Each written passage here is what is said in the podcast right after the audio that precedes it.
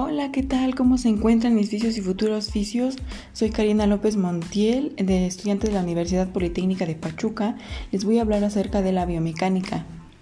Les doy la bienvenida a todas y a todos. En este día estamos comenzando ya con toda la actitud para compartirles de nuestro contenido que hemos venido preparando para ustedes. Espero les sirva de mucho y sobre todo que puedan comprenderlo y recordarlo fácilmente, no solo en la parte teórica, sino también al momento de llevarlo a la práctica.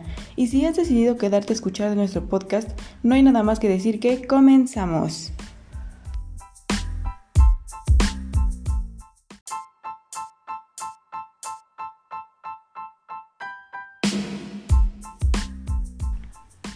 Bien, ahora sí vamos a dar inicio con las generalidades de la biomecánica.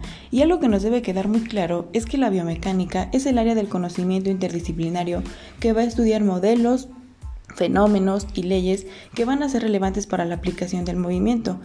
Es una disciplina científica que tiene por objeto el estudio de las estructuras anatómicas, ya sabes, huesos, articulaciones, ligamentos, entre otras estructuras que conforman nuestro cuerpo haciendo posible la mecánica que existe para poder realizar distintos movimientos.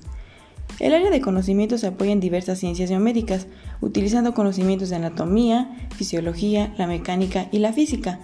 Explica la naturaleza de los seres vivos, es decir, nos explican desde la forma en cómo suceden los movimientos. Y bueno, ¿alguna vez te has preguntado qué es el movimiento normal? Pues recordemos que hay movimientos voluntarios, involuntarios y automatizados, pero cuando nos referimos al movimiento normal se debe tener muy presente que este va dirigido a un objetivo, ya que es la respuesta del mecanismo de control postural central. Va a estar dirigido a un pensamiento o a un estímulo ya sea sensitivo, motor, intrínseco o extrínseco. Algunas áreas de las que se encuentran presentes la biomecánica es por ejemplo en el área médica, donde permite alcanzar o analizar las patologías que aquejan al cuerpo humano, cuyo fin va a consistir en establecer soluciones para poder resolver dichas patologías. También es el área de la rehabilitación, que estudia aquellos ejercicios que tienen un carácter rehabilitador teniendo en cuenta la dirección de las fuerzas, así como los movimientos generados en torno a las articulaciones. Encontramos también el área deportiva, la cual analiza la práctica deportiva para lograr un mejor rendimiento, desarrollar técnicas de entrenamiento y ser capaces de imitar a otros organismos que en la naturaleza son superiores al hombre.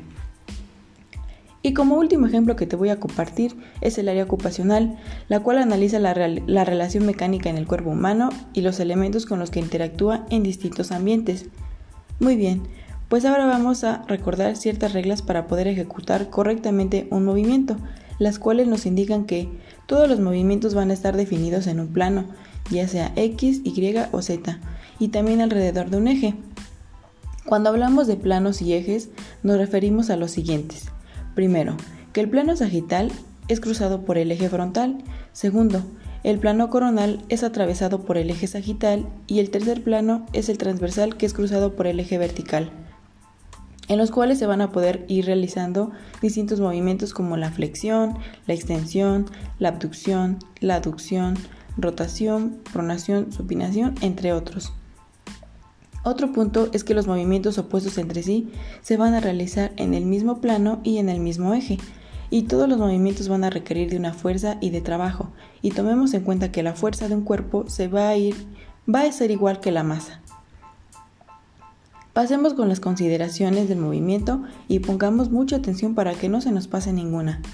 Vamos a iniciar con el nombre del movimiento y el tiempo o número de fotograma en que se inicia y se termina tener presente la articulación o articulaciones en los que se produce el movimiento. También debemos identificar la palanca de movimiento que conforma la cadena cinética que se mueve. Y debemos de realizarnos algunas preguntas como ¿qué fuerzas producen el movimiento? ¿Dónde se aplica la fuerza? ¿Cuáles son las fuerzas que se resisten al movimiento? Para que finalmente podamos ver cuáles son las fuerzas que estabilizan la articulación. Se menciona mucho la presencia de la fuerza, ¿verdad? Es debido a que la ya mencionada está dictaminada por la cantidad y la calidad y que además ser conscientes que la fuerza de un cuerpo es igual a la masa. Bien, ¿recuerdas que hace un momento hablaba del centro de masa? Pues este es el punto ponderado donde se supone que se concentra toda la masa del cuerpo. Aquí se debe tomar en consideración todas y cada una de las partículas de masa en los tres ejes del espacio, por lo que debe haber una igualdad en ambos lados. Ahora pasemos a la fuerza que resiste el movimiento. Y estás en lo correcto si pensaste que se trataba de la gravedad.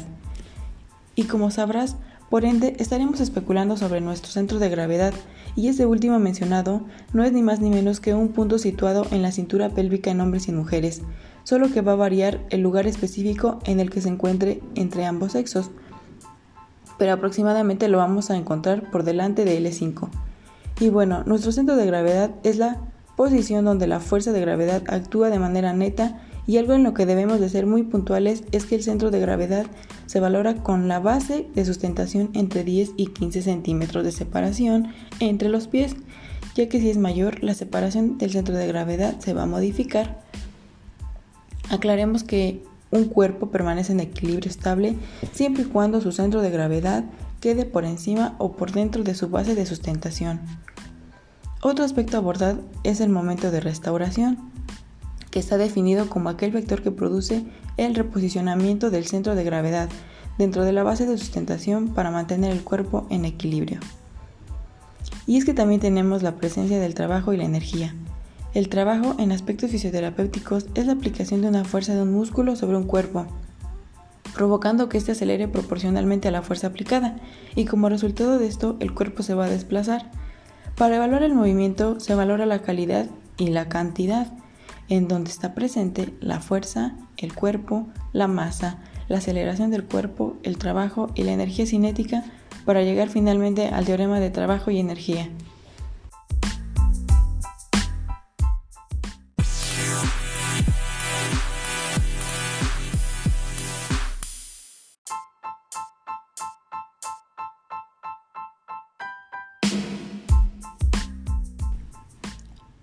Y para terminar con este primer episodio, recordemos que un cuerpo va a permanecer en equilibrio estable siempre y cuando su centro de gravedad quede por encima y por dentro de su base de sustentación.